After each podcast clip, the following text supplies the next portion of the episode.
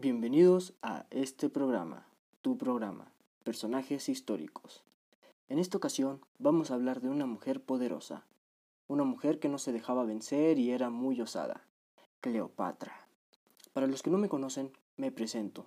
Soy Jairo Cordero Villegas y les vamos a contar la historia de esta increíble faraona junto con mis compañeros de trabajo.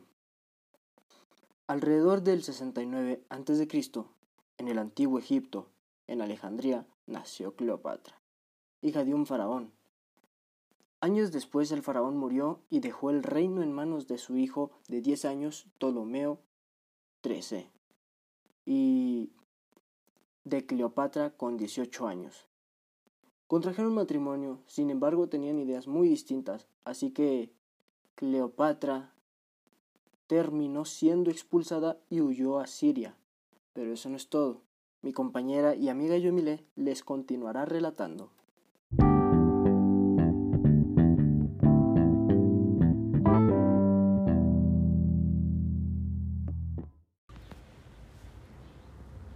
¿Qué tal, Jairo? Es un gusto estar con ustedes una vez más y con esta historia tan interesante de una mujer que admiro. Así que vamos a empezar. El emperador Julio César de Roma, que había viajado a Egipto para ayudar a Cleopatra y a Ptolomeo a llegar a un acuerdo en este conflicto, Cleopatra organizó un ejército y entró a escondidas envuelta en una alfombra a los aposentos de Julio César. Y él, maravillado por la osadía de Cleopatra, la restituyó en el trono. En el trono. Sin duda, una mujer muy astuta y valiente.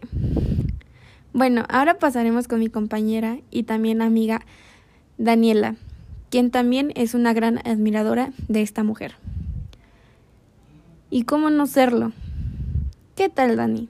¿Cómo estás hoy? Hola, la verdad es que estoy muy bien y muy contenta por poder contarles de esta increíble mujer. ¿Qué tal tú? Muy bien, gracias.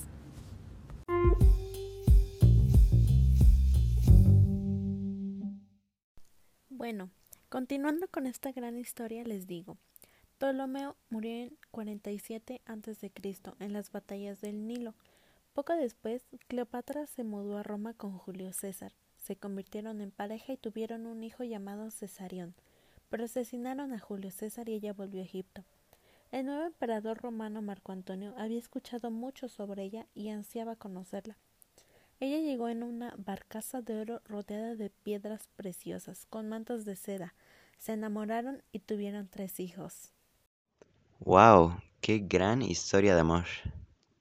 Sí, en realidad eran inseparables. Sin embargo, no todo fue color de rosa, y Gabriel les continuará contando. ¿Cómo estás hoy, Gabo?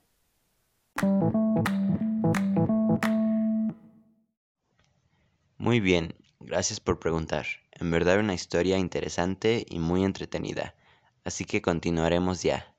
Llevaban una vida de fiestas y refinamiento, pero tiempo después tuvo que regresar a Roma y por razones políticas se contrajo matrimonio con Octavia, hermana de Octavio. Sin embargo, la abandonó y se encontró con Cleopatra en Siria. Se enamoraron de nuevo, pero Octavio, rabioso de que Marco Antonio abandonara a Octavia, le declaró la guerra a Cleopatra.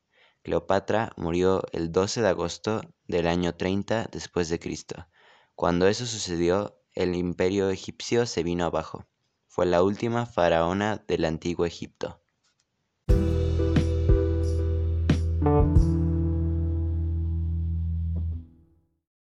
Oh, qué desgracia. Sin embargo, aprendimos mucho en este capítulo y tristemente tenemos que concluirlo no sin antes dar las gracias a nuestra audiencia y a nuestro equipo de trabajo, Gabriel de la Rosa Hernández y su servidor encargados de la edición, Carla Yoemilé Mercado Pérez encargada de la portada y Daniela Reyes encargada del guion de este proyecto.